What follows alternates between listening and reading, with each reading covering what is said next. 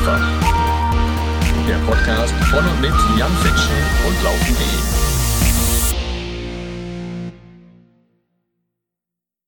Und damit hallo und herzlich willkommen, liebe Freundinnen und Freunde des Laufsports. Jan Fetschen hier heute am Mikrofon mit einem Solo-Talk und der überschlägt sich schon wieder hier der Typ heute am Mikrofon, weil ich glaube, dass es heute wieder richtig zur Sache geht, denn ich will hier reden über Weltrekorde und woher die kommen, wie es dazu kommt, ja, und wie es zum Beispiel dazu kommt, dass irgendwie jeder Hans und Franz im Moment mit irgendwelchen Prototypen Wunderschuhen durch die Gegend rennt. Wir aber nicht. Wie kann denn das sein, ja? Wie kann denn das sein, dass jedes Mal hier neue Namen auftauchen in den Rekordlisten, dass ein angeblich erst 23 Jahre alter Kelvin Kiptum einfach mal drei Marathons rennt, ohne irgendwelche nennenswerten Vorleistungen und die alle Weltklasse sind und der nächste, der letzte, auch noch Weltrekord ist in Chicago, ja, wie das sein kann, dass in den letzten drei, vier Jahren einfach auf allen Laufstrecken unglaublich neue Leistungssprünge entstanden sind bei den Frauen, bei den Männern. Wir gucken unter anderem auf auch mal die besten Listen, ja, fünf Kilometer, zehn Kilometer Straßenlauf. Was ist da im Halbmarathon passiert? Lauter so beknackte Geschichten. Außerdem, liebe Leute, Skandal, Skandal. Wie heißt denn eigentlich unsere aktuelle Rekordhalterin im Weltrekord bei den Frauen, im Marathon bei den Frauen, ja? Da gibt's ganz verschiedene Namen, die da in irgendwelchen Listen auftauchen. Wilde Klamotte, wilde Klamotte. Und ist es tatsächlich so, dass der Kelvin Kiptum teilweise über 300 Kilometer läuft pro Woche? Ja oder nein? Ich forsche nach. Ich habe ganz, ganz viel recherchiert hier, was eigentlich ja nicht so meine Art ist. Ansonsten erzähle ich ja einfach irgendwie was aus dem Bauch raus und so. Und diesmal mische ich das aber so gut es geht mit knallharten Fakten. Es geht los, liebe Leute. Jan Fitschen im Solo-Talk. Heute im Weltrekordfieber für euch am Start. Wie gesagt, es wird heute ganz besonders nerdy, weil ich natürlich auch ein paar Zeiten und Namen euch um die Ohren hauen werde. Aber seid ihr wisst ja, es gibt nicht nur blankes Material, wie eben diese Zahlen, Daten, Fakten, sondern auch sehr, sehr spannende Geschichten drumherum, die man teilweise selber gar nicht glauben kann, ja? Und fangen wir doch einfach mal direkt an.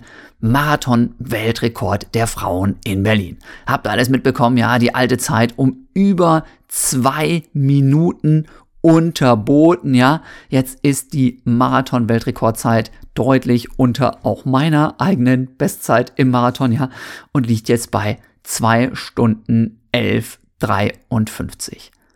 Jetzt nur die Frage, wer war denn das eigentlich, der diesen Weltrekord aufgestellt hat?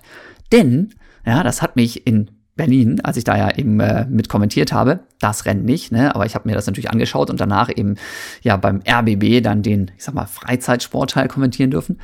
Und da hat mich das auch immer schon irritiert, ne? dass irgendwie einer von Tixt Asefa sprach, einer von Tigist Asefa sprach, dass das in unserer Meldeliste irgendwie eine Tixt Asefa war, ja, in irgendwelchen anderen Registern, aber wieder eine Tigist Asefa.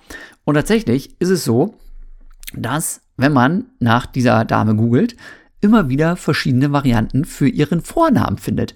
Einmal T-I-G-I-S-T, Asefa, ja, A-S-S-E-F-A, aber einmal ohne dieses zweite I im Vornamen. Da ist es einfach nur T-I-G-S-T, also Tixt statt Tigist. Was ist das denn jetzt wieder? Was ist das denn jetzt wieder? Ja, ich meine, das sind sehr offizielle Listen. Ne? Beim World Athletics, ja, das ist ja nun der Leichtathletik-Weltverband, wird es eben ohne dieses zweite I gelistet. Anderswo eben aber auch ganz offizielle Geschichten. Ich glaube, sogar bei ihrem Instagram-Account ist es dann wieder mit dem zweiten I. Ja, das ist schon mal seltsam, ne? dass wir da eine Weltrekordhalterin haben und keiner weiß, wie die eigentlich wirklich heißt. Naja, jetzt habe ich mich dann doch mal so ein bisschen schlau gemacht und mal geguckt, ah, aus Äthiopien kommt die gute Dame. Und tatsächlich, die haben da halt ein spezielles äh, Schriftsystem, ne? so eine, keine Ahnung was Variante. Und ich vermute, dass das tatsächlich einfach daher kommt mit diesem Namensding, ja, dass eben da bei der Übersetzung von dieser äthiopischen Schrift in unsere Schrift, dass es da irgendwie zu dieser I, lass ich mal weg oder bastel ich dazu Geschichte gekommen ist. Auf jeden Fall alleine sowas wieder schon. Ne? Da könnte ich mich ja totlachen, dass es eben, wie gesagt, eine Weltrekordhalterin gibt, von der man nicht so ganz genau weiß, wie sie jetzt eigentlich heißt. Wenn ich sie jetzt fragen würde, natürlich, ja, sie und auch alle anderen Äthiopier können es mir wahrscheinlich ganz genau sagen. Aber in unseren Listen steht es einfach immer wieder unterschiedlich drin und das finde ich schon so herrlich, ja. Tigis Asefa, ne, ich nenne sie jetzt mal so, mal so, sensationelle Person. Ich meine, Leute, ne, die hat angefangen mit Mittelstrecken über 800 Meter unter zwei Minuten gerannt, 1,59, schon 2014. Ne? Und dann hat die aber nicht so diese klassische Bahnleichtathletik hinter sich gebracht, wie ich das zum Beispiel auch gemacht habe. Naja, man merkt irgendwie 800 Meter geht's nicht weiter, ne? Also läuft man 1500, dann läufst du 5000, dann läufst du 10.000. Irgendwann landest du beim Marathon. Nee, nee die hat einfach alles zwischendurch dann ausgelassen. Ne? Ja, da findest du irgendwie mal über 10 Kilometer was. Ne? Straßenlauf macht man ja mal mit. Aber eben nichts über 1500, 5000, 10.000 Meter bei ihr im Athletenprofil. Das kann man sowas ja auch alles eben nachgucken im Internet. Wie gesagt, speziell hier World Athletics habe ich mal geforscht. Ne? Da findest du halt nichts. Keine längeren Bahnstrecken, nix, sondern bam, zack, Marathon. Ja? Und dann den ersten mit 234, naja, kann man sagen, ist ja ganz gut, aber jetzt auch nicht so richtig Granate. Ne? Okay, ja, da ist dann irgendwie auch einiges schiefgelaufen. Der zweite aber, der war schon richtig heftig in Berlin mit 215 und dann eben dieses Jahr dieser Weltrekord. Ich sag's nochmal, zwei Minuten unter dem alten Weltrekord der Frauen. Ja, und auch der alte Weltrekord ne, von Bridget Koskey, der hatte es ja schon richtig in sich mit 214.04. Aber da sind wir jetzt nochmal in ganz anderen Dimensionen gelandet. Und gerade bei den Frauen, glaube ich, lohnt es sich im Moment einfach nochmal besonders hinzuschauen. Denn da ist, auch wenn wir jetzt natürlich wieder schon alle längsten Schritt weiter sind und über Kelvin Kiptum reden, mache ich gleich auch noch. Aber ich glaube, gerade bei den Frauen hat sich noch eine ganz besonders krasse Entwicklung in den letzten Jahren getan. Und das ist ganz spannend, weil ich da wirklich, ihr wisst ja Bescheid, in meinem Kenia-Buch gebe ich immer gerne an, und auch da habe ich den Frauenlaufsport tatsächlich so ein bisschen zu kurz kommen lassen, einfach weil ich als Typ in Kenia mehr mit Männern trainiert habe und deswegen natürlich mehr mit denen gequatscht habe und das mehr beobachtet habe.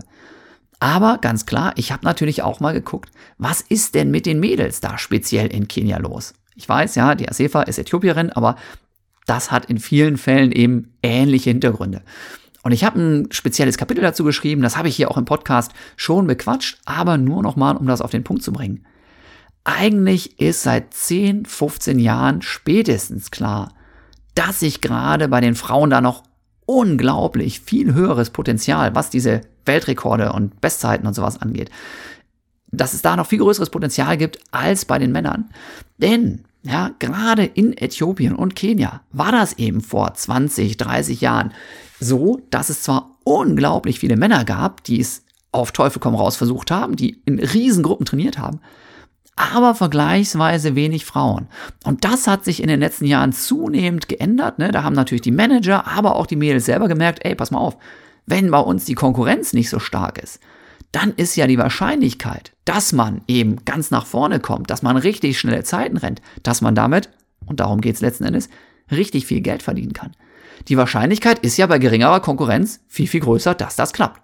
So, und deswegen gibt es einfach mittlerweile ganz extrem starke Trainingsgruppen der Frauen, auch ein da viel mehr professionalisiertes System. Die Mädels haben dann eigene Jungs als Tempomacher bei jeder Trainingseinheit dabei. Ja, die messen sich ständig mit den Jungs und Mädels, gerade bei der Bridget Koskey zum Beispiel, ne, wie gesagt, bisherige Weltrekordhalterin.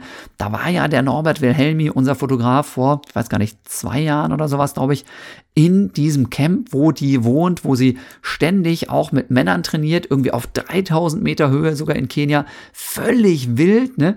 Und da geht's richtig ab. Deswegen war eigentlich klar, gerade bei den Frauen muss und wird sich in den nächsten Jahren noch unglaublich viel tun. Und das hat sich jetzt in den letzten zwei, drei Jahren auf jeden Fall schon mal bewahrheitet. Und ich bin mir sicher, dass die Reise da definitiv noch weitergeht und auch, dass diese 211 nicht das Ende der Fahnenstange sind. Auch die Frauen werden, also spätestens in fünf Jahren, auch wenn das mit den Schulen und ähnlichem so weitergeht, auch noch unter zwei Stunden zehn rennen den Marathon. Bin ich mir ganz, ganz sicher. Übrigens, ne, dass die zwei Stunden Marke im regulären Rennen im Marathon bei den Männern fällt, ist, glaube ich, auch mittlerweile eben klar. Aber wir kommen erstmal weiter zu den Mädels. Ne? Also, Dixis Asefa, unglaubliche Steigerung, aber eigentlich absolut abzusehen. Denn auch wenn man mal genauer hinguckt, ja, wir haben alle mitbekommen, irgendwie 2019, Weltrekord, Chicago, ne, Bridget Cascade 214.04, aber dass eben 2022, ne, die Ruth Chippen-Getic auch in Chicago eine 214.18 gerannt ist, ja, und deswegen auch nur ganz knapp an diesem damaligen Weltrekord vorbei. Das geht so schnell wieder unter heutzutage, ne? Und die ist damals brutal schnell angelaufen, ja? Die ersten 10 Kilometer ist die damals schon auf eine Zeit unter 2 Stunden 10 angerannt, ja? Ist den Halbmarathon bei 1.05.44 durchgerannt. Wie gesagt, ich habe jetzt mal ein bisschen recherchiert, ne? Müsst ihr euch auch alles nicht merken. Aber ich sag mal, ne? Die Ruth Getic ist damals einfach absurd schnell angerannt, wo jeder denkt, dann muss die doch komplett explodieren nachher. Aber ist sie nicht. Sie ist kein Weltrekord gelaufen, deswegen weiß es heute keiner mehr. Aber sie ist damals diesen Weltrekord nur ganz, ganz knapp dran vorbeigerannt, mit eben einer brutal schnellen Hälfte. Und eigentlich weiß jeder, naja, wenn sie ein bisschen gleichmäßiger gerannt wäre, wäre es damals eben auch schon ein neuer Marathon-Weltrekord gewesen. Ja, und das muss man sagen, ne? gerade bei den Frauen war es ja so, ne, dass der Weltrekord von Paula Radcliffe, den ist die irgendwann, ah, ich habe es auch nachgeguckt, keine Ahnung, 2005 oder sowas, wo habe ich es denn hier? Ich habe es nachgeschaut, ich habe schon wieder vergessen hier oder sehe es nicht mehr. Auf jeden Fall hat der, na, können wir rechnen. Ne? Also 2019 wurde der Weltrekord verbessert. Damals war der alte Rekord 16 Jahre alt. Okay, jetzt wisst ihr Bescheid. Ne? Paula Radcliffe ist damals den Weltrekord gelaufen mit 2 Stunden 15 und das war eine absolute Fabelzeit. Damals war sie ihrer Zeit einfach und der Konkurrenz um Lichtjahre voraus. Das hat sich mittlerweile völlig geändert. Ja? Also Zeiten unter 2 Stunden 20 bei den Frauen gibt's ständig gefühlt. Ne? Und auch eben so in dem Bereich von 2 Stunden 15, 2 Stunden 17 ganz, ganz viele. 211, andere Hausnummer, ja, bleibe ich dabei. Aber ne, diese Leistungsexplosion bei den Frauen, auf die man eigentlich warten musste, die hat jetzt eben eingesetzt. Und nächstes krasses Beispiel dafür natürlich, ja, Sifan Hassan, ne, 21344, auch jetzt in Chicago. Europarekord. Und wenn ich zufällig gerade Asefa ein paar Wochen vorher in Berlin diese 211 rausgeknallt hätte, dann wäre Sifan Hassan Weltrekord im Marathon gelaufen. Und bei der ist ja das Bekloppte, dass man wirklich auch sagen muss, nach einer perfekten Marathonvorbereitung klingt das nun mal überhaupt nicht, denn die ist ein paar Wochen vorher ja noch bei der WM gerannt und irgendwie gefühlt über alle Strecken, die da angeboten wurden, ja? Also, ne, da ist sie irgendwie noch mal, keine Ahnung, 5000 gelaufen und 10.000, weiß nicht, auf 1500 auch noch, ne? Ich habe es nicht komplett recherchiert, aber eigentlich muss man sagen, eine Marathonvorbereitung sieht wirklich, ja, wenn man mal so in die Historie guckt und schaut, was früher so angesagt war, eine Marathonvorbereitung sieht anders aus als zum Beispiel diese Sifan Hassan das gemacht hat. Da fehlen einfach ein paar spezifische Wochen mit großen Umfängen, ja, und mit eben dieser genauen Ausrichtung auf den Marathon. Und trotzdem rennt sie 2.13.44 nochmal, das wäre bis vor einem Monat noch Weltrekord gewesen. Mit einer suboptimalen Vorbereitung. Was ist denn hier los? Ja? Und auch da wieder so dieser, dieser riesen Unterschied, ne? wo du siehst, okay, Kelvin Kiptum, Elliot Kipchoge. Absolute Wenig-Starter. Die machen sich total rar. Ja, die suchen sich ganz gezielt ihre Wettkämpfe aus. Manchmal laufen die wirklich nur ihren Marathon, machen nicht mal einen offiziellen Zehner oder einen offiziellen Halbmarathon, um so ein bisschen Wettkampffeeling zu schnuppern, sondern die ballern nur die Dinger durch. Sifan Hassan rennt einfach noch die WM, rennt einfach trotzdem eine mega unglaublich krasse Zeit, ne? Ja, es ist, es ist wirklich verrückt, was da momentan abgeht. Und deswegen glaube ich, lohnt es sich eben nicht nur auf die Weltrekorde zu schauen, sondern ganz unbedingt auch mal auf die anderen Strecken, ja, wo viele Leute erstmal die Erfahrung sammeln im Straßenlauf, um dann auch auf eben zum Beispiel den Marathon zu gehen, ja. Und das ist ja auch total verrückt, ne? Also, ich habe mal so ein bisschen reingeschaut. Nicht nur was die Rekorde angeht, sondern was einfach generell auch mal so die besten Zeiten angeht, die da erstellt worden sind. Ja, und wenn ich jetzt mal gucke, bei den Frauen zum Beispiel, Frauen gehen wir mal auf den Halbmarathon. Weltrekord 1.02.52 von Letzenbet Gidey. Ja, Äthiopien. Ich habe Probleme mit Namen, nehmt es mir nicht übel, wenn ich da wieder was falsch ausspreche. Ja? Und wenn ich da mal genauer reingucke in diese Liste, dann stelle ich fest, dass die ersten 14 Zeiten, die ersten 14 Zeiten, die jemals, ja, also die, die schnellsten 14 Zeiten ever im Halbmarathon, sind alle seit 2020 erzielt worden. Das muss man sich mal vorstellen. Halbmarathon ist keine Strecke, die es erst seit vorgestern gibt. Ja? Trotzdem sind die besten 14 Zeiten alle in den letzten drei Jahren erstellt worden. Ja, eine einzige ne, spricht, glaube ich, raus. Das war irgendwie auch nochmal Paula Radcliffe wieder, ne? Und im Marathon genauso, ja.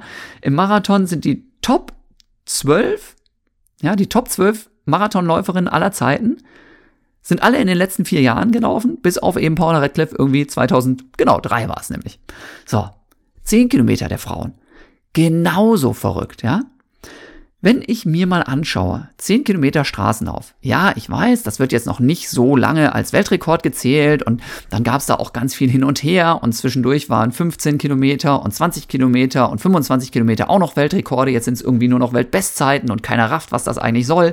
Stattdessen gibt es über 5 Kilometer im Straßenlauf auf einmal Weltrekorde, aber äh, bei deutschen Meisterschaften zum Beispiel gibt es das irgendwie noch nicht, 5 Kilometer Straßenlauf, soweit ich weiß und da findet also riesig ein Umbruch statt den ich persönlich übrigens sehr begrüße, weil ich schon glaube, dass wir die Leichtathletik generell natürlich auch rauskriegen müssen, aus den Stadien reinbringen müssen, in die Städte, zu den Leuten, da wo sie sind. Das ist ja genau das, was man beim Marathon zum Beispiel sieht. Ne? Ich meine, in Berlin, da stehen äh, ja eine Million Leute angeblich am Streckenrand und feuern an und feiern mit. Und das ist natürlich geil und das ist natürlich eine ganz andere Atmosphäre als im Stadion. Deswegen, dass dieser Straßenlauf viel mehr gehypt wird jetzt, ja, finde ich absolut richtig. Und das ist ja auch das, was wir alle machen. Ne? Ich weiß nicht, ob ihr jetzt Wettkämpfe rennt oder nicht, ne? aber natürlich macht irgendwie der, ja, ich sag's mal wieder, OTB Silvesterlauf, wo es dann um den Rumbruchsee geht und ist jetzt nicht in Osnabrück mitten in der City, ne, okay, aber es sind zumindest die Strecken, wo die Leute auch hinkommen. Ja, solche Leute haben, solche Läufe haben natürlich ein ganz besonderes Flair. Und deswegen finde ich super, dass der Straßenlauf so einen Aufwind bekommen hat. Ne? Aber man muss halt auch eben immer sagen, wenn man jetzt über Rekorde oder ähnliches rennt, redet, wie lange gibt es diese Rekorde offiziell schon und wie lange wird da überhaupt so ein Fokus drauf gelegt. Nichtsdestotrotz, die Entwicklung der letzten und wie gesagt, Carbon-Schuhe gibt es ja jetzt auch schon länger. Ne? Carbon-Schuhe gibt es definitiv schon länger. Aber nochmal eine Riesenexplosion hat es in den letzten drei, maximal vier Jahren nochmal gegeben. Kann man sicherlich auch nochmal hinterfragen, was da los war, so in Zeiten der Pandemie, wo weniger kontrolliert wurde oder auch danach weniger, ja, jetzt wieder richtig viel kontrolliert wurde, ne?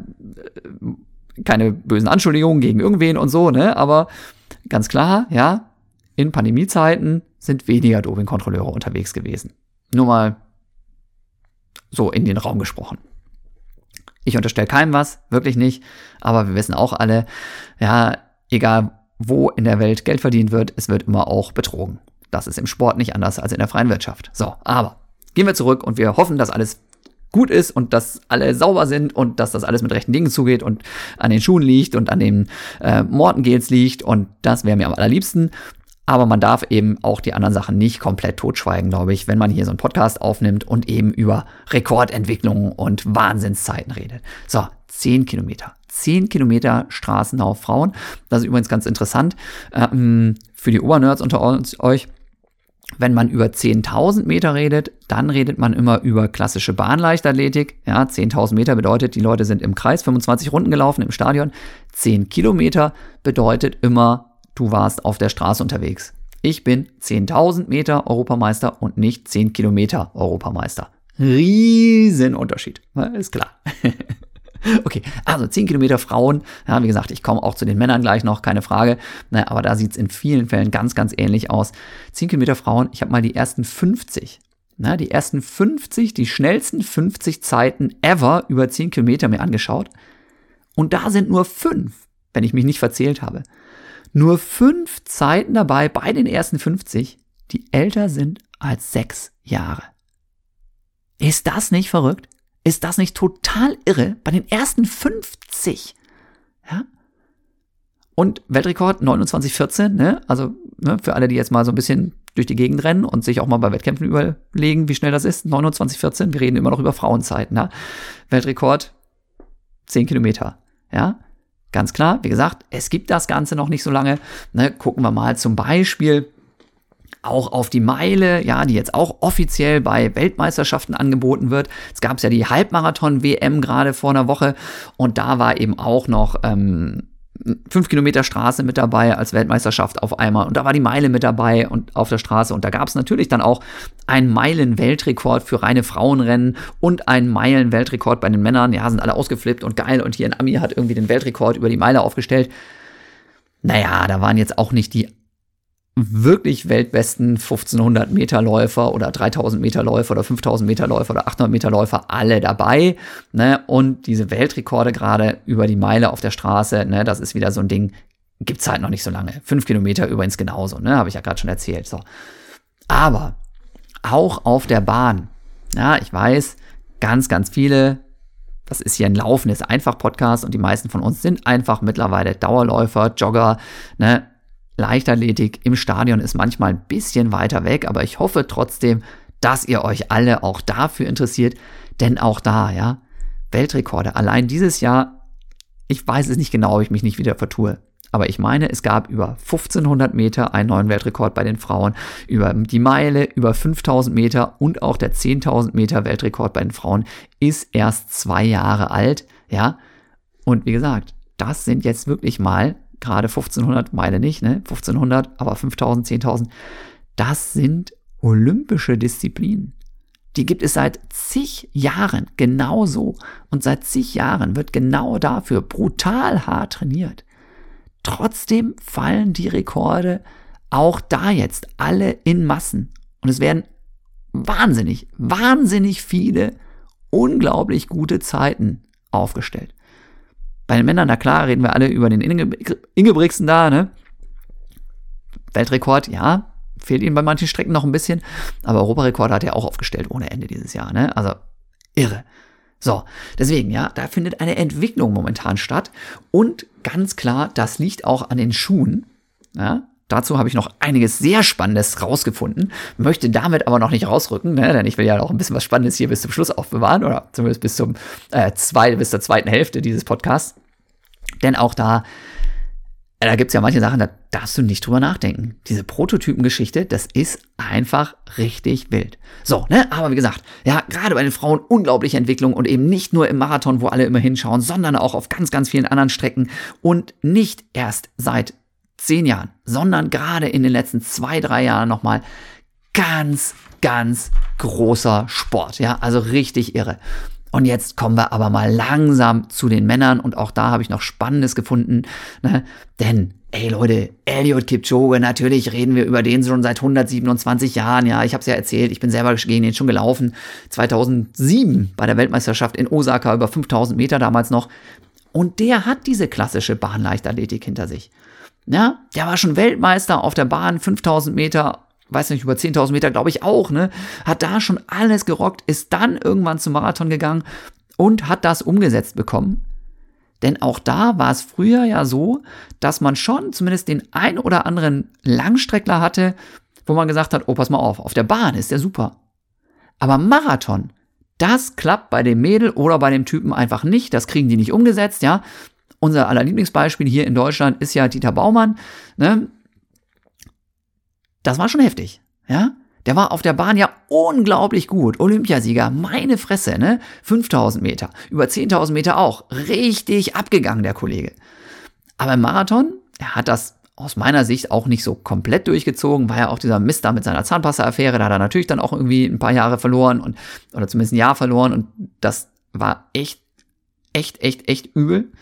Aber im Marathon hat er einfach de facto das nicht komplett umsetzen können, was er auf der Bahn hinbekommen hat. Bei mir übrigens genauso. Eigentlich hätte ich im Marathon deutlich schneller rennen müssen als meine 2 Stunden 13. Ne, ich habe diese Bahnzeiten nicht rübergebracht zum Marathon. Bei mir lag es zum Beispiel daran, dass als es dann eben richtig losgehen sollte, ich habe ja nur drei Marathons ins Ziel gebracht, ne, als es dann richtig losgehen sollte, kam eben ja dann die Fuß-OP und da ist eben die erste versaut worden. Und als die zweite dann durch war und ich zwei Jahre ohne richtiges Lauftraining unterwegs war, mit Mitte, Ende 30, habe ich dann ja auch die Segel gestrichen und gesagt, so, das war's. Ne? Aber, wie gesagt, es war früher häufig so, dass eben nicht alle Bahn-Langstreckenläufer, die ein riesen Lauftalent haben, dieses Talent auch im Marathon zeigen konnten. Und auch das hat sich, glaube ich, in den letzten Jahren extrem geändert, was aus meiner Sicht eben auch wieder dafür spricht, dass natürlich sich das Training verändert hat, ja, dass da wirklich auch besser trainiert wird, effektiver trainiert wird, vielleicht auch so trainiert wird, dass sich die Leute eben nicht mehr ganz so oft verletzen, was ja auch ganz, ganz wichtig ist aber eben auch wieder Material, Schuhe und eben Ernährung. Wie gesagt, ich bin ein riesen Morton-Fan. Ich weiß, es gibt mittlerweile auch ein paar andere Produkte, die ähnlich, sag ich mal, gut sein sollen. Aber gerade was das Thema Sporternährung auf den richtig krassen Langstrecken, ähm, was sich da getan hat, das ist auch nochmal irre. Zeigt sich übrigens auch im Triathlon, aber dazu habe ich jetzt nicht recherchiert, ne? Und ich weiß, wir hatten zwei Mädels jetzt auf dem Treppchen, ne? Saugeil, herzlichen Glückwunsch. Aber darüber möchte ich heute gar nicht reden. Ich mache auch mal irgendwie eine Triathlon-Podcast-Folge. Heute nicht. So, ja, also. Elliot Kipchoge. Bei Elliot Kipchoge war ich gerade wirklich auf der Bahn alles abgefackelt und im Marathon. Aus meiner Sicht, er hält nicht mehr den offiziellen Weltrekord, aber aus meiner Sicht natürlich trotzdem immer noch der größte Läufer aller Zeiten. Wie oft er diese Weltrekorde verbessert hat. Der erste Mensch, der unter zwei Stunden gerannt ist, ne? Und auch sein Rennen in Berlin jetzt war ja wirklich, wirklich gut. Zweite Hälfte ist er deutlich langsamer geworden. Natürlich haben wir alle gedacht, er greift nochmal den Weltrekord an. Und ich glaube, er hat es auch probiert. Aber dafür war die Form einfach nicht gut genug. Und ich bin auch selber sehr gespannt, wie das bei ihm weitergeht, denn war wieder ganz, ganz interessant. So die kleinen Insights, ne? Äh, vor der Pressekonferenz. Jan, ne? Ähm, keine Fragen zum Alter. Das hat sich Elliot gewünscht. Okay, auch so eine Ansage lässt ja auf einiges schießen. Ich meine, das muss auch nicht sein. Und ich finde auch, man muss nicht jedes Mal fragen, ne, wie sieht's denn aus? Kannst du es denn noch? Mhm. Ja, so vorm Rennen ist das auch eine Scheißfrage, okay. Aber trotzdem müssen solche Fragen natürlich erlaubt sein.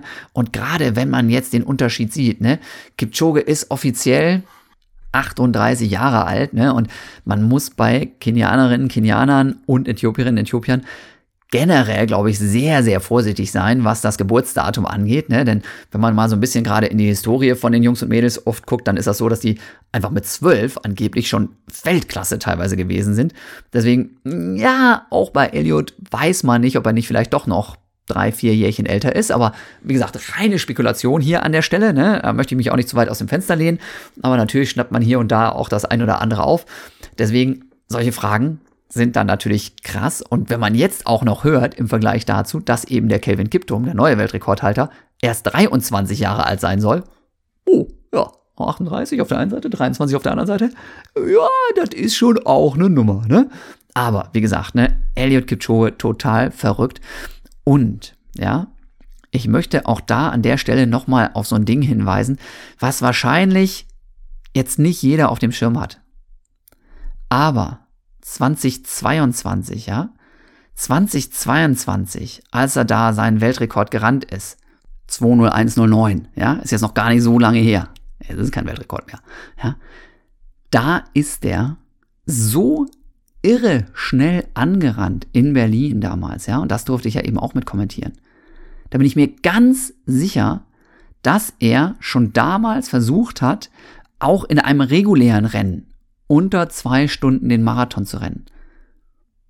Und ganz klar, auch da wieder, eigentlich ist es gut, einigermaßen gleichmäßig zu rennen, eben so ein Marathon. Na, er ist in 59, bla bla bla, irgendwie durchgegangen. Ne? Also richtig, richtig wild. Und ich bin mir sicher, auch da wäre er zumindest schon eine 2.00 hochgerannt, wenn er ein bisschen langsamer losgerannt wäre. Aber, ne, Kipchoge, wie gesagt, 2022 ich persönlich, von dem, was ich da gesehen habe, bin mir sicher, er hat da versucht in einem regulären Rennen, ne, und da konnten eben auch die Tempomacher ja nicht richtig mit und so, und das war echt wild, wie lange er da auch alleine gelaufen ist. Da hat er schon versucht, unter zwei Stunden zu rennen. Also auch Kipchoge hat definitiv zumindest letztes Jahr noch das Potenzial gehabt von einer Zeit unter 201. Ne?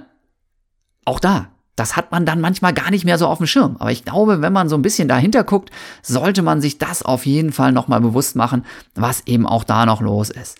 So, Okay, gehen wir aber weiter, ne? denn Ehre, wem Ehre gebührt, Kelvin Kiptum. Kelvin Kiptum, der neue ganz, ganz große Name, der absolute Superstar. Chicago jetzt, ja, 8.10.23 jetzt gerade 2.0035 gerannt. Und das auch wieder in einem Rennen, wo man einfach nur sagen muss. Bisschen gleichmäßiger, bisschen vernünftiger und der Typ wäre noch schneller gewesen. Kevin Kiptum hat es nämlich genau andersrum gemacht als Elliot Kipchoge. Der ist vergleichsweise, ja, vergleichsweise langsam angegangen, die erste Hälfte, und hat dann aber hinten raus dermaßen gepfeffert, dermaßen geballert, dass wirklich alle Experten nur gesagt haben, alter Schwede, was geht denn hier ab?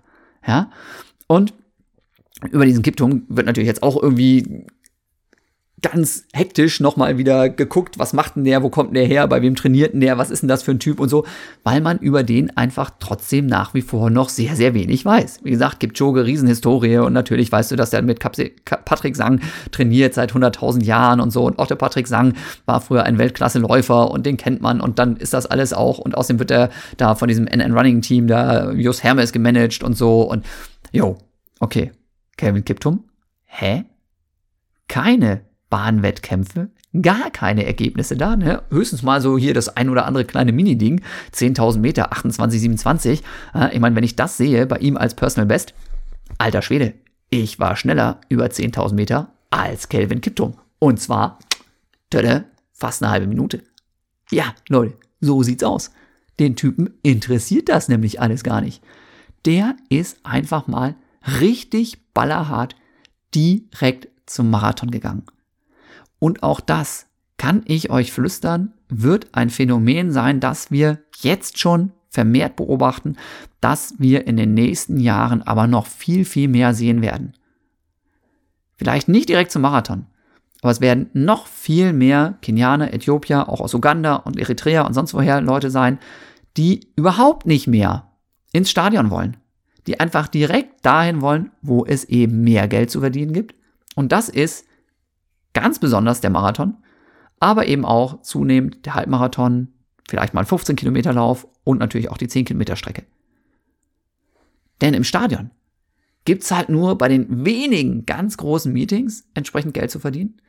Auf der Straße gibt's aber überall, in China, in den USA, in Europa, überall gibt's Rennen, ganz große natürlich, wo es die ganz großen Töpfe gibt, aber auch viele kleinere, wo man eben richtig viel verdienen kann. Und Lasst es euch gesagt sein. Auch der Kelvin Kiptom mit seinen jetzt erst drei wirklichen Rennen müsste mittlerweile wirklich Millionär sein. Und ich sag mal, Millionär sein ist ja schon bei uns nicht schlecht, ne? aber jetzt muss man sich immer noch so ein bisschen vor Augen führen, wo, aus welchen Regionen kommen denn diese Wunderläufer alle? Auch da wieder, ja, Verweis auf mein Buch Wunderläuferland Kenia, gibt's immer noch im Shop und ich signiere euch das alles. Ne? Denkt schon mal an Weihnachten, wunderbar, könnt ihr euch gut verschenken, das Ding. In Kenia beträgt das Durchschnittseinkommen, das monatliche Durchschnittseinkommen, roundabout 600 Dollar, wenn ich das hier richtig gesehen habe. Ja? Weiß nicht genau, ob ich es richtig recherchiert habe, aber habe ich jetzt mal ganz kurz gegoogelt. Ein Lehrer verdient im Schnitt zwischen 100 und 400 Euro im Monat. So. Und wenn jetzt da so ein Läufer daherkommt, könnt ihr euch vorstellen, ja, natürlich kann man auch bei einem Volkslauf hier in Pusemuckel mal 500 Euro verdienen, vielleicht sogar mal 1000 Euro verdienen. Dann geht noch ein bisschen Kohle weg für die Steuer, für den Manager, für den Flug, muss man alles erstmal finanzieren. Aber zumindest die Leute, die wirklich ganz vorne mitmischen, die bringen eine Kohle nach Hause. Das ist unglaublich. Ich habe es leider nicht mehr ganz im Kopf, ne? aber hier Tim Tonder, mein, mein äh, Hauptkommentator, ne? mit dem ich ja jetzt auch wieder den, den Köln-Marathon zum Beispiel gemacht habe, der hatte da wieder so geile Zahlen parat. Ich meine, er hat gesagt, dass die Kohle, die, die Läuferinnen und Läufer nach Hause bringen, in Kenia schon zum dritt- oder viertstärksten Wirtschaftszweig irgendwie geworden sind. Also im ganzen Land, ja, durchs Laufen. Und wieder muss man ja sagen, die paar Läufer, die kommen ja alle da nur aus diesen Hochlandregionen. Ne? Und Kenia ist ein Riesenland, da gibt's eben noch Tourismus, da gibt's noch die Rosenzucht, da gibt's natürlich auch irgendwelche Rohstoffe und hier und da und überhaupt. Aber in diesem Land wird wirklich vergleichsweise extrem viel Geld auch durch den Laufsport verdient. Und das ist, wie gesagt, natürlich immer die riesen Motivation. Und kommen wir jetzt mal zurück zu Kelvin Kiptum. Ne? Also, läuft, ja, letztes Jahr, das muss man sich mal vorstellen, letztes Jahr am 4.12. seinen ersten Marathon in 20153. In 20153. Wahnsinn. Damals war der Weltrekord von Elliot Kipchoge wirklich nicht viel schneller. Auch Bekele war irgendwie ein Jahr vorher, ne, mit 201,39 irgendwie. Ne, 201,39, glaube ich, war Weltrekord von Kipchoge und Bekele war aber auch noch ein bisschen schneller als diese Zeit von Kiptum, aber rennt seinen ersten Marathon und ist sofort, sofort mit damals 22 Jahren der drittschnellste Läufer aller Zeiten hinter den Riesenlegenden Elliot Kipchoge und Kenenisa Bekele. Dann rennt er nochmal jetzt in London und gewinnt dieses Jahr im Frühjahr, ne? auch wirklich nur fünf Monate später, 201,25. Und wenn nicht Kipchoge eben im letzten Jahr den Weltrekord nochmal deutlich gesteigert hätte, wäre, ja, hätte, wenn und wäre, aber trotzdem muss man es einfach mal so sagen, wäre Kiptum auch damals schon Weltrekord gerannt.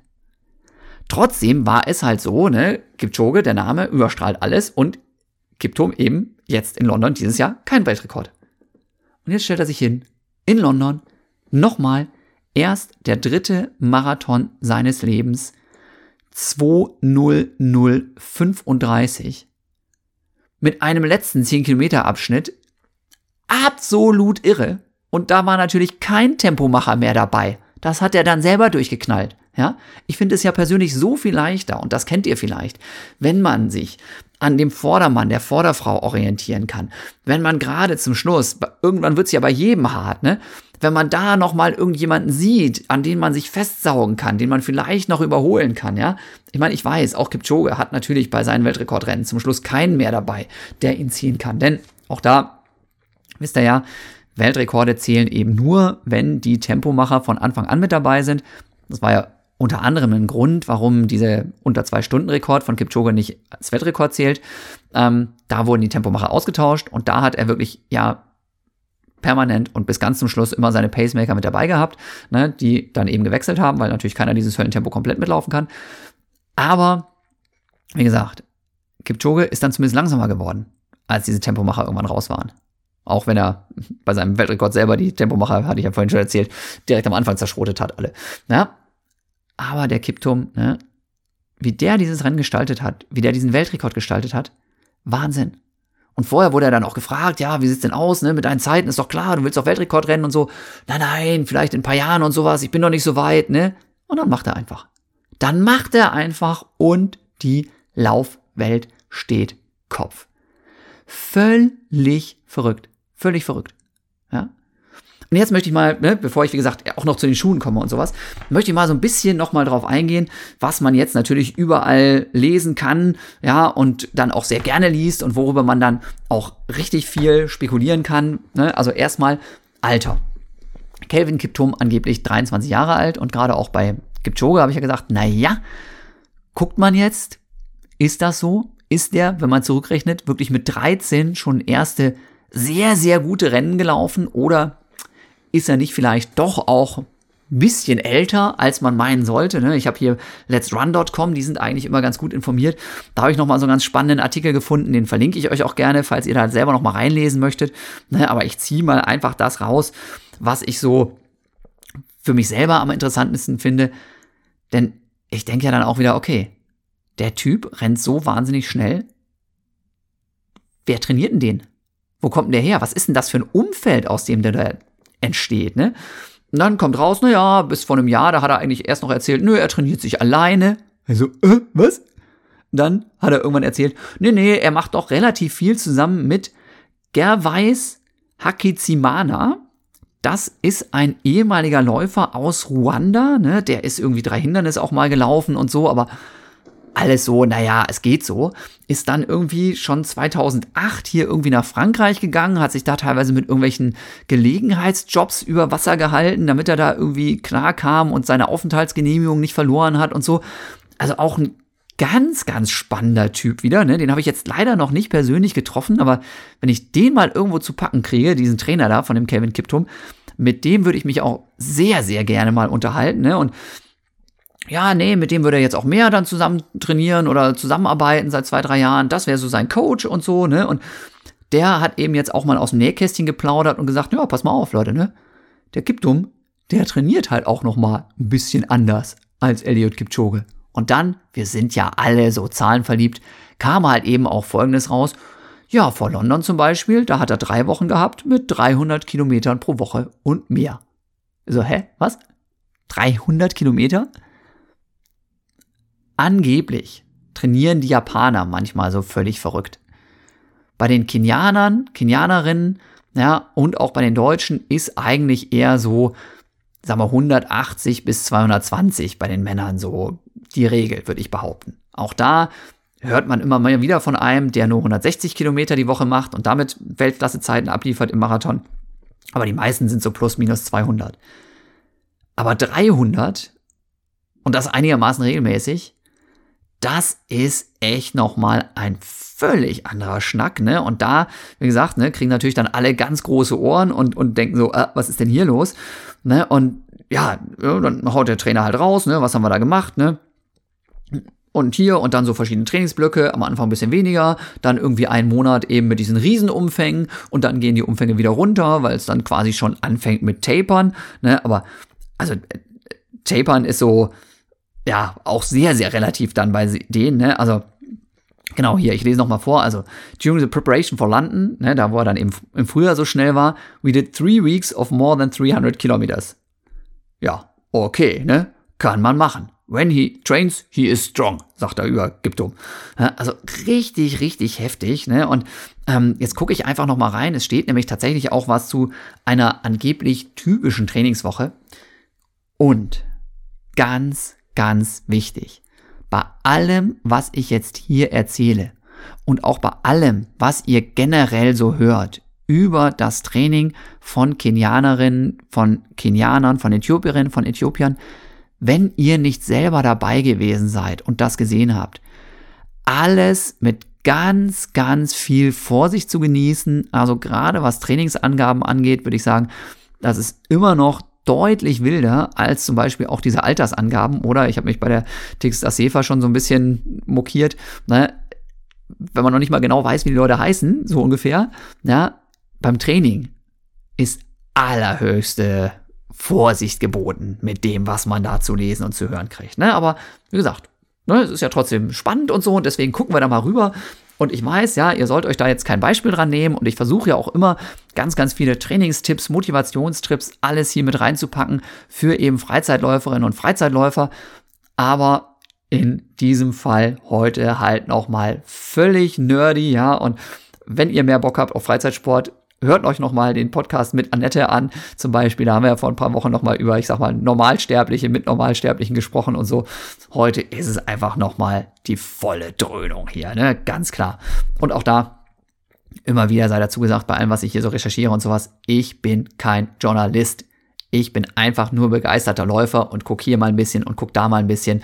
Und ne, auch da, Leute, ne, das ist hier nicht alles ganz, ganz safe, was ich hier so erzähle. Trotzdem, wie gesagt, ich hoffe, ich denke dran, euch das zu verlinken hier. Let'srun.com ist das, wo ich jetzt hier so ein bisschen raus zitiere.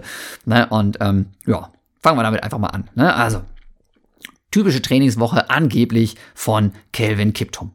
Montag, ja. Erstmal morgens ein ganz bisschen locker joggen, 25 bis 28 Kilometer. Pace von 4,10 bis 3,40. Ne? Das ist wirklich verglichen mit der Wettkampfgeschwindigkeit sehr, sehr human. Ne? Rechnet das gerne mal um auf eure Zeit. Ne? Aber wenn der Typ deutlich unter drei Minuten rennt, den Marathon, 2,51 glaube ich ist es seine Marathonzeit, dann ist 4,10 Pillepalle. Ganz klar. Ne? Das ist ja allein in dem Bereich schon eine Minute 20 langsamer. Ne? Und wenn man es eben in Relation sieht, dann muss jemand, der vielleicht einen 5-Minuten-Schnitt auf dem Marathon rennt, dann wahrscheinlich die Dauerläufe im 7er-Schnitt machen. So ungefähr. Ne? Wie gesagt, rechnet es gerne aus, wenn ihr wollt. 410 bis 340 wird hier gesagt. So, und dann nachmittags nochmal 12 Kilometer joggen. Gut, dann hast du halt auch schon mal 40 Kilometer Tagesumfang, ne? wenn ich das hier so sehe. Ja, okay. Dann Dienstags geht's dann aber richtig zur Sache. Ne? Da ist dann eben Track Session oder ein Fahrtleg, also geht eben auf die Bahn oder zu so einem Fahrtspiel. Ne? Und da wird dann zum Beispiel sowas gemacht wie drei Minuten schnell, eine Minute langsam, drei Minuten schnell, eine Minute langsam und das insgesamt eine Stunde lang. Ja? Nachmittags locker ausjoggen, 12 Kilometer. Wie schnell das dann hier im Einzelnen tatsächlich ist, diese drei Minuten Belastung, ich glaube, das weiß niemand, ne? weil ob der Typ da jetzt wirklich eine GPS-Uhr trägt dabei und dann auch drauf guckt, ich wage es zu bezweifeln. Das, was ich in Kenia erlebt habe, ist so, dass gerade diese Fahrtspielgeschichten einfach ganz, ganz viel frei nach Schnauze stattfinden und dann macht man einfach. Und ich habe das auch nicht so ganz rausgekriegt hier, muss ich sagen. Ähm, weiß nicht, ob ich es überlesen habe oder so, aber ganz, ganz viele Kenianerinnen, Kenianer trainieren ja in so Riesengruppen. Und ich glaube, er hat aber eher so eine ganz kleine Gruppe und macht auch ganz, ganz viel alleine, wenn ich das hier richtig verstanden habe, was auch eher unüblich ist. Ne? Und dann ist natürlich noch weniger kontrollierbar, was der da eigentlich im Training treibt. So, so jetzt Mittwochs nochmal, ne? 25 bis 28 Kilometer easy, nachmittags 12 Kilometer easy, wunderbar, ne? Und donnerstags kommt dann der sogenannte Difficult Day, ne, wo es dann schon abgeht. Und da wird einer von diesen, und auch da rede ich immer wieder drüber, 30 bis 40 Kilometer langen Läufen gemacht, nah an der Marathon-Wettkampfgeschwindigkeit. Na? Ja, nah an der Marathon-Wettkampfgeschwindigkeit. Ich habe mich da neulich mal mit einem Kommentatorenkollegen auch drüber unterhalten, der dann meinte, nee, nee, das machen die schon gar nicht mehr, das ist schon out. Also hier lese ich, dass das überhaupt nicht out ist. Ne? Schöne Grüße, lieber Ralf. Ja? Friday, Freitag, ja. Wieder das übliche Spielchen, 25 bis 28 Kilometer Easy Jogging morgens, nachmittags 12 Kilometer. Okay, kennen wir jetzt mittlerweile schon. Samstags, ja, so wie dienstags auch, entweder auf der Bahn oder eben irgendwo auf der Straße, Fahrtspiel, Intervalle, Ballern, eben schnell, langsam, schnell, langsam, so die Spielchen. Ja? Sonntags, ne, dann nochmal eine krasse Belastung. 32 bis 40 Kilometer Fast Pace. Nachmittags dann aber zumindest mal frei. Das heißt, er macht überhaupt keine Pause, keinen einzigen Wochentag, fast immer zweimal und, wenn ich das hier richtig sehe, vier, vier harte Belastungen in der Woche. Zweimal Intervalle bzw. Fahrtspiel plus zwei harte lange Dauerläufe fast in Wettkampfgeschwindigkeit. Wie gesagt, ich kann das fast gar nicht glauben, dass man sowas über mehrere Wochen durchziehen kann. Und das ist auch nur eine Beispielwoche. Ne? Eigentlich darf man sowas überhaupt nicht vorlesen, sondern muss immer sagen, ja, wie viele Wochen davon, wie viele Wochen davon, wie sieht's überhaupt mit dem drumherum aus, was passiert an Massage, Regeneration, bla bla bla. Ne? Das ist ein ganz, ganz kleiner Blick des Schlüsselloch, den wir hier kriegen. Und auch da weiß ich nicht, ne, ob da vor dem Schlüsselloch jetzt gerade irgendwie ein Theater stattfindet oder ob wir da jemanden sehen, der unbeobachtet ist und wirklich das macht, was er immer macht. Wenn es um diese Ruhepausen geht, dann sagt sein Coach, ja, ja, nee, das machen wir auch so nach Gefühl. Wenn er sich gut fühlt, dann ballern wir weiter. Und wenn wir merken, er wird müde, dann machen wir ruhiger. Okay, uh, train hard, win easy. If you feel good, you run fast. If you feel bad, you don't run. Auch da wieder diese typische kenianische Trainingsphilosophie. Ich glaube, auch davon können wir uns ein bisschen was abgucken. Ne? Wir sollten nicht ständig irgendwie dauern, ballern, dauernd. Und ich glaube, ein bisschen mehr System schadet dem einen oder anderen bei uns auch nicht, denn ja, bei uns ist ja immer daran zu denken, liebe Leute, ja, eure Hauptbelastung ist nicht das Training, sondern Beruf, Familie und ähnliches. Und darauf solltet ihr ganz viel Rücksicht nehmen, wenn ihr euch im Training mal nicht so gut fühlt, dass dieses Gesamtkonstrukt ja auch irgendwie noch da ist. Ne? Kevin Kiptum könnt ihr euch vorstellen, der schläft halt sonst, wenn er nicht trainiert. Kann er dann auch anders belasten. Ne? Und auch der Trainer sagt hier aber, ne, der Hakizima, Hakizimana, glaube ich, ja, ist übrigens 36 Jahre alt angeblich, ähm, der sagt auch, ja, aber oh, er hat auch Angst da um seinen Athleten, weil der trainiert so hart, der trainiert so viel. Da weiß er selber nicht so genau, ob der nicht irgendwann ausbrennt.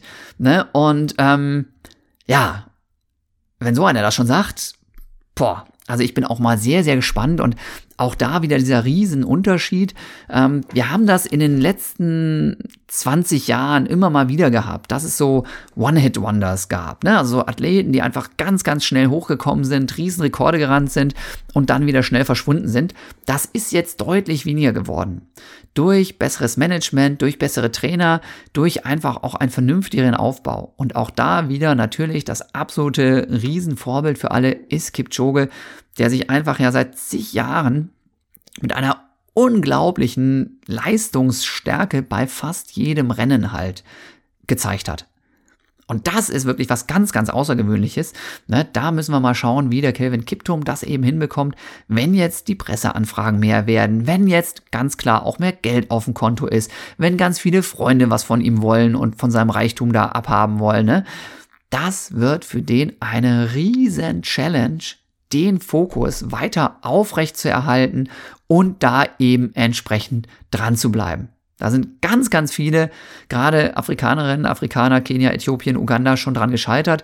Denn auch da wieder, ja, ähm, die kommen einfach aus super einfachen Verhältnissen. Wenn ich vorhin hier über das Durchschnittseinkommen da in Kenia geredet habe, dann ist dieses Durchschnittseinkommen nicht da entstanden, wo der Kelvin Kiptum herkommt oder der Eliot Kipchoge herkommt, sondern das ist da so ländlich, dass da viel weniger Geld wird, verdient wird als natürlich zum Beispiel in den großen Städten, wo auch ein paar Banken stehen, ja, wo auch mal ein bisschen Industrie herrscht und so. Ja, also das ist wirklich schwierig. Die kommen aus ganz, ganz einfachen Verhältnissen. Teilweise nur die Grundschule besuch, besucht, weil eben danach die Schule einfach auch Geld kostet. Ich weiß nicht, wie es bei Kiptum war, ne? aber das sind so typische Beispiele. Grundschule ist für alle frei, danach kostet die Schule Geld und dann gehst du nicht weiter zur Schule. Naja, und wie sollst du dann lernen, mit plötzlichem Reichtum umzugehen? Also, riesen, riesen Herausforderung, die noch wartet, aber nichtsdestotrotz, ne, wie gesagt, Kevin Kiptom, drei Marathons und zum Schluss den Weltrekord rausgeknallt. Riesending. Und wenn ihr mich fragt, natürlich, natürlich, das kann gar keine Frage sein, kann Kelvin Kiptum auch in einem regulären Rennen unter zwei Stunden den Marathon laufen. Und ich bin ultra gespannt, was nächstes Jahr bei den Olympischen Spielen passiert. Und ich bin auch ultra gespannt, ob jetzt nicht einfach auch Berlin nochmal sagt, uh, der Kiptum, das wäre auch nochmal einer für uns. Ne? Denn ich halte, ich weiß, es gab jetzt auch in Chicago sehr, sehr viele, sehr, sehr schnelle Rennen. Aber ich halte trotzdem die Strecke von Berlin nochmal für deutlich schneller als Chicago. Naja, und wenn alleine, sag ich mal, die Strecke vielleicht wild spekuliert jetzt, aber 20 Sekunden ausmacht und man dann halt sagt, naja, die Form ist eben genauso gut wie jetzt und nicht vielleicht sogar noch besser, aber es wird vielleicht noch gleichmäßiger gelaufen. Brauche ich ja nicht zu erzählen, ne? 35 Sekunden, 36, um dann unter zwei Stunden zu bleiben. Das ist dann nicht so viel, ja. Also von daher, ich glaube, ne, diese Jagd unter den zwei Stunden mit einem regulären Rennen, ich glaube, das wird nicht mehr lange dauern. Und auch da ist es ja so, dass natürlich auch ein Typ wie der Kelvin Kiptum oder der Ke äh, Elliot Kipchoge und die ganzen anderen Leute, dass die wieder, wieder ganz, ganz viele Nachwuchssportlerinnen und Nachwuchssportler motivieren bis ins Letzte und dass ganz, ganz viele Zehnjährige, Zwölfjährige, 14-Jährige in Kenia, in Äthiopien, in Uganda, überall jetzt wieder sagen werden, ich will das auch und ich bin bereit, alles, alles dafür zu geben. Na, könnt ihr euch vorstellen, da geht in den nächsten Jahren noch einiges. Zumal, wenn auch die Entwicklung bei dem Material so weitergeht, ja? Und jetzt gehen wir mal hin. Liebe Leute, ich habe euch schon ganz, ganz viel darüber erzählt. Ich bin felsenfest davon überzeugt, dass die Ernährung einen riesen, riesen Einfluss hat, gerade bei diesen langen Strecken ab Halbmarathon. Bei kürzeren Strecken, 10 Kilometer und so, ich glaube, das kriegt man alles noch so hin, gerade wenn wir über Freizeitsport sprechen. Aber ich glaube, im Halbmarathon und Marathon ist es einfach so, wenn du entsprechend die Gels mitnimmst, die gut funktionieren, wenn du dein Getränk vorher trinkst, das gut funktioniert, dann wirst du dem Mann mit dem Hammer einfach mehr ausweichen können, dann wirst du einfach wirklich aus deinem Training mehr mitnehmen können, auch für den Wettkampf und auch dein Training läuft dann besser. Ich weiß, ich wiederhole mich, ich wiederhole mich und ich habe schon einen kompletten Podcast damit gemacht mit Malte Stern von Morten, ja, eben mit dem ich früher selber auch gerannt bin und so. Ähm, richtig geile Folge der hat das nochmal ein bisschen mehr erklärt. Warum, welche Kohlenhydrate und so weiter. Das möchte ich heute alles gar nicht machen. Wenn ihr euch dafür interessiert, Morten hat eben auch so ein so Race Nutrition Plan, auch fürs Training, für lange Läufe, für lange Intervalle, wann man wie, welches Gel, welches Getränk nehmen sollte. Ähm, mit dem Kipchoge sind die ja schon seit Ewigkeiten dabei und ich weiß, dass auch Kelvin Kiptum jetzt mit Morten unterwegs war. Also, das kann aus meiner Sicht einfach kein Zufall sein. Ne? Es gibt ganz viele Läufer, ne? die Asefa rennt mit Adidas, der Kipchoge rennt mit Nike, der Kiptum rennt mit Nike. Ja, also bei den Schuhen hast du immer wieder verschiedene Marken. Bei dem Energiegel haben, würde ich behaupten, nach wie vor 90 Prozent der Weltklasse-Athleten immer Morten am Start. Und so riesig kann das Morten-Marketing-Budget einfach nicht sein, um die alle zu bezahlen, würde ich behaupten. Aber ne, das ist so, ähm, ist auch einfach noch meine, meine Sicht der Dinge da drauf. Deswegen, also ja, Nutrition, ja, guckt mal nach Morten, wenn ihr mögt. Auch das kann ich euch gerne hier verlinken. Will ich jetzt aber gar nicht machen. Ich will noch mal auf die Schuhe eingehen. Denn dazu habe ich mich auch gefragt, gerade vor Berlin, ne, als dann eben auch Amanal Petros wieder mit so einem Wunderschuh von, von Adidas da irgendwie um die Ecke kam, ne, und ähm, Cesar Sefer ist ja auch mit so einem Ding da um die Ecke gerannt und da hieß es immer, ja, das ist ein Prototyp und den haben nur zehn Leute auf der Welt überhaupt zur Verfügung gestellt und gekriegt und so. Da habe ich gedacht so, hä?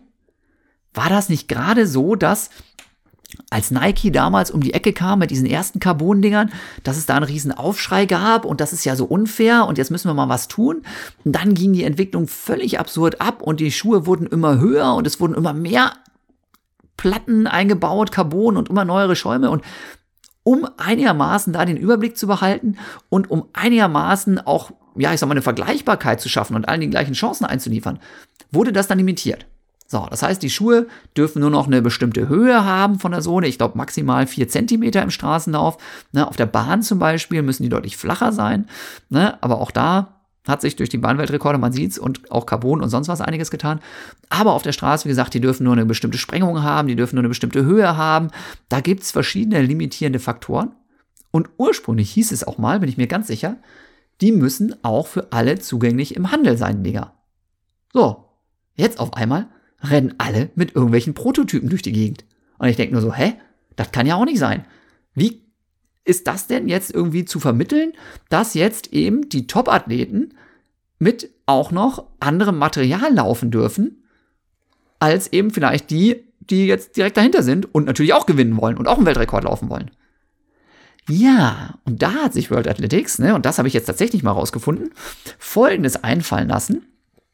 Also, auch das kann ich euch gerne verlinken. Ansonsten World Athletics, findet das, ne? Folgende Zusatzregelung gibt es jetzt. Ich weiß nicht genau wie lange, aber noch nicht so super lange. Auch Prototypen dürfen eingesetzt werden. Übrigens zum Beispiel, soweit ich weiß, nicht bei Weltmeisterschaften oder ähnlichem, ne? aber bei Weltrekordrennen, wie Marathon, halt komischerweise trotzdem. Ne? Diese Prototypen dürfen eingesetzt werden, damit die Firmen die Chance bekommen, ihre Schuhe auch vernünftig zu testen. Ja, geil. Das ist mal wieder so eine Argumentation, wie man sich das wünscht, ne? Hervorragend. Ja, ne, da muss vorher irgendwie dieser Prototyp auch eingereicht werden da bei World Athletics und die müssen sich den angucken, ne? Man darf da also nicht irgendwas aus, auf einmal wie so ein Kaninchen aus dem Hut zaubern, ne? Das muss vorher schon registriert sein, aber ganz klar, es hat halt nicht jeder die Chance, mit diesen super neuen Megawaffen durch die Gegend zu rennen. Ne? Und das ist ja dann schon auch eben wieder witzig. Ne? Dann habe ich mir das mal angeschaut. Total geil, ne? Es gibt dann eben eine Liste, auch wieder bei World Athletics, wo dann eben draufsteht, welche Schuhe für welche Wettkämpfe denn zugelassen sind. Und da könnt ihr zum Beispiel, wenn ihr da wirklich mal Bock habt und seid super nerdy drauf, könnt ihr zum Beispiel mal schauen. Genau, also diese Straßenlaufschuhe, ne, mit eben kleiner gleich 40 Millimeter hier Sohle, die sind dann eben auf der Bahn nicht zugelassen.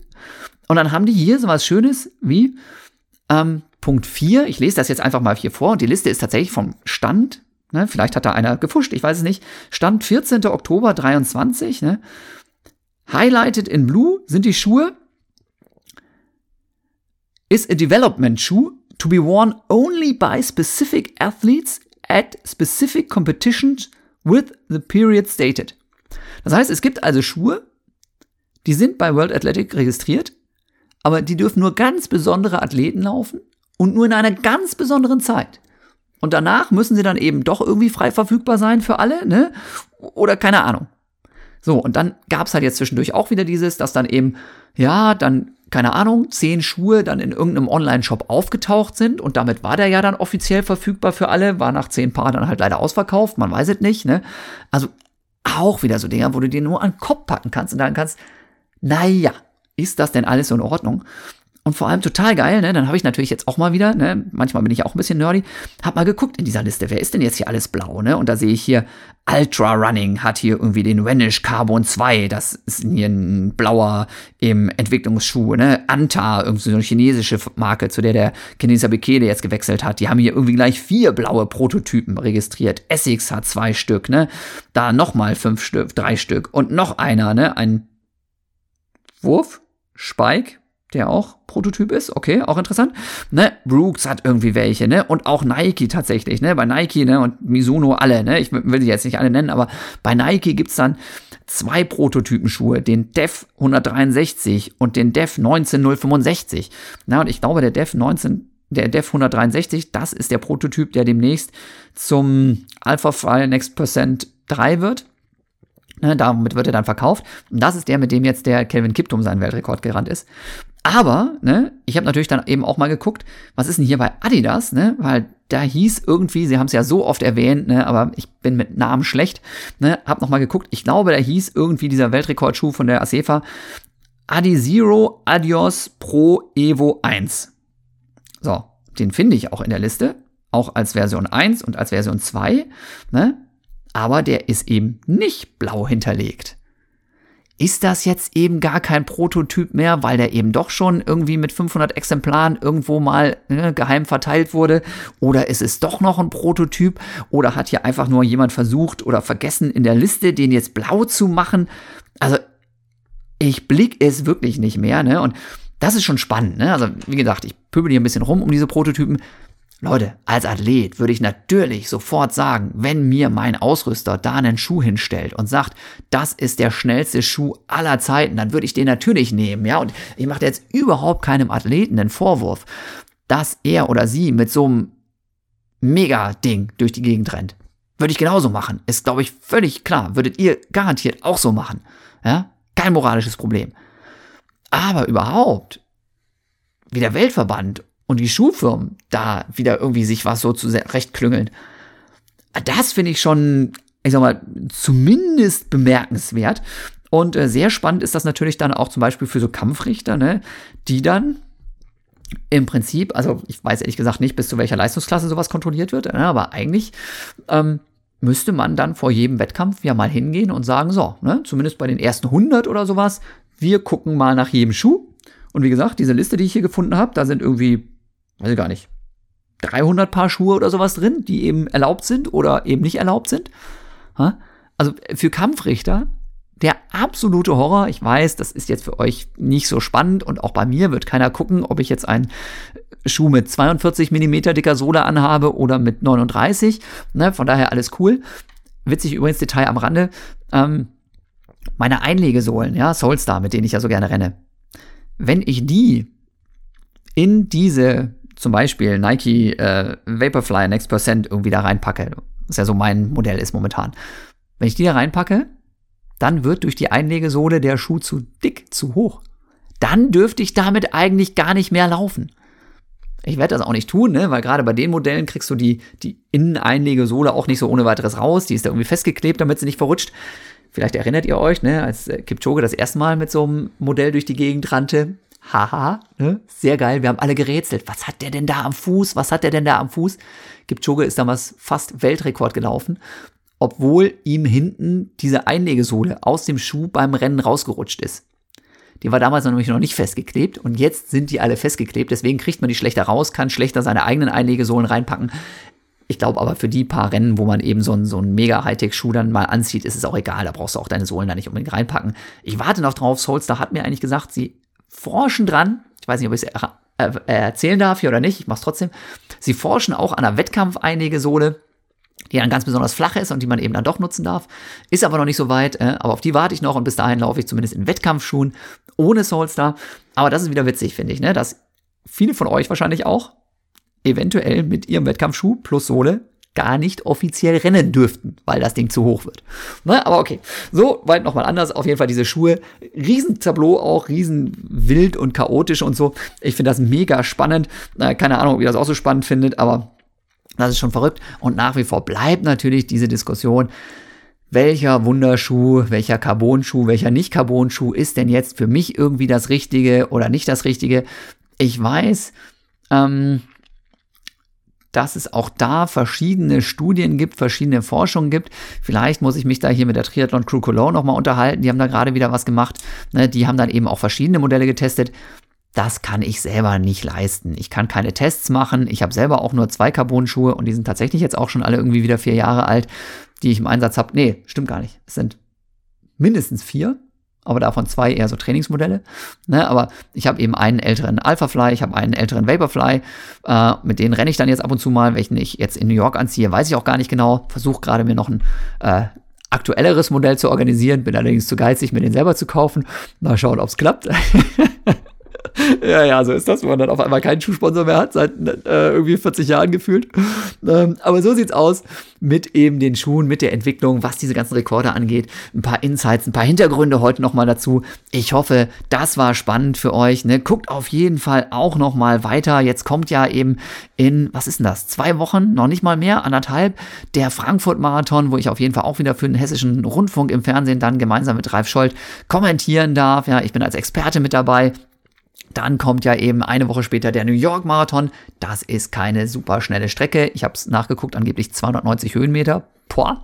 Ja, ähm, deswegen, da gibt es keine Rekorde, aber trotzdem natürlich ein Riesenrennen und ich freue mich mega, dass ich da selber dabei sein darf. Ähm, das Training läuft bisher echt gut, ne? Klar, von zwei, drei Dauerläufen pro Woche, ne, vier habe ich nie geschafft. Kann man immer noch nicht auf tolle Zeiten schließen, aber die langen Intervalle jetzt waren gut, die ich gemacht habe, die langen Dauerläufe waren gut. Und jetzt beginnt langsam für mich so die Zeit, wo ich nervös werde, äh, wenn die Kinder mit einer Schniefnase rumrennen. Ne, das war früher immer schon katastrophal für mich mental, so diese Phase bloß nicht erkälten, bloß nicht erkälten. Genau das geht jetzt los. Reinster Horror.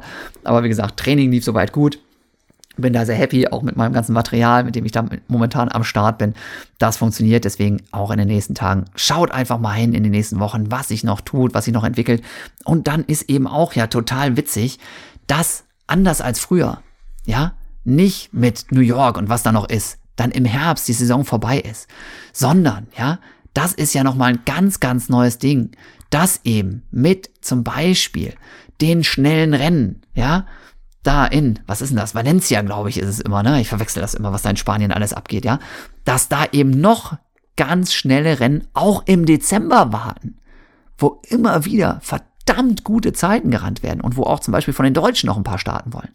Ja, also da passiert noch mal ganz, ganz viel. Ich bin gespannt, ne? ist eine geile Sache und wie gesagt, es geht einfach zu viel über Marathon und um Marathon im Moment. Ich weiß das und das ist auch nicht gut, aber ich habe heute probiert, zumindest auch die, die 10.000 Meter noch mal reinzubringen, bisschen was über die Bahn zu erzählen, bisschen was zum Halbmarathon zu erzählen. Ähm, und ich werde auch wieder mehr zum Trailrunning machen, ich werde auch wieder mehr zum Freizeitsport machen, ganz, ganz stoll versprochen aber es ist einfach, ey, ich, ich kann nicht Kelvin Kiptum da Marathon-Weltrekordrennen sehen und vorher live dabei sein, wie Asefa Weltrekord rennt und dann nicht ganz viel dazu erzählen. Das kann ich einfach nicht. Müsst ihr mir nachsehen. Ist so, wird so bleiben. Sorry dafür, not sorry dafür. Ähm, ich hoffe, ihr hattet trotzdem Spaß. Bis denn, empfehlt den Podcast gerne weiter, teilt das auf allen euren Kanälen. Wenn ihr irgendwo schafft, ich weiß nicht mittlerweile, wo man überall bewerten kann, Spotify oder sonst was, lasst mir ein paar Sternchen da, wenn euch das Ding gefallen hat. Ne? Finde ich immer cool. Das ist natürlich ein Riesenkompliment. Und es gibt auch, ich glaube, bei Spotify ist das hier so eine Kommentarfunktion mittlerweile. Auch da schreibt gerne mal was rein. Ich bin da nicht so regelmäßig, ja, nach wie vor ist Instagram eben mein Kanal der Wahl, um äh, Feedback zum Podcast einzuholen und ähnliches, ja. Aber auch da gucke ich ab und zu zumindest mal rein. Wenn ihr mein Training genauer ansehen wollt, was ich da mache jetzt in Bezug auf New York, ne, sieben mal drei Kilometer in knapp unter vier Minuten war das letzte Ding. Guckt gerne bei Strava rein. Mein Account ist da öffentlich. Da seht ihr alles, was ich so mache, ne, dass ich hier, also, ja, zumindest auch ein bisschen auch unterwegs bin. Und damit jetzt wirklich Tschüss und bis zum nächsten Mal. Denn, ha, in einer Viertelstunde, in einer Viertelstunde habe ich den Gast für den nächsten Podcast am Start. Achim Bricke von Inter. Es geht um Laufreisen und da freue ich mich drauf. Bis dahin könnt ihr gespannt sein. Euer Jan.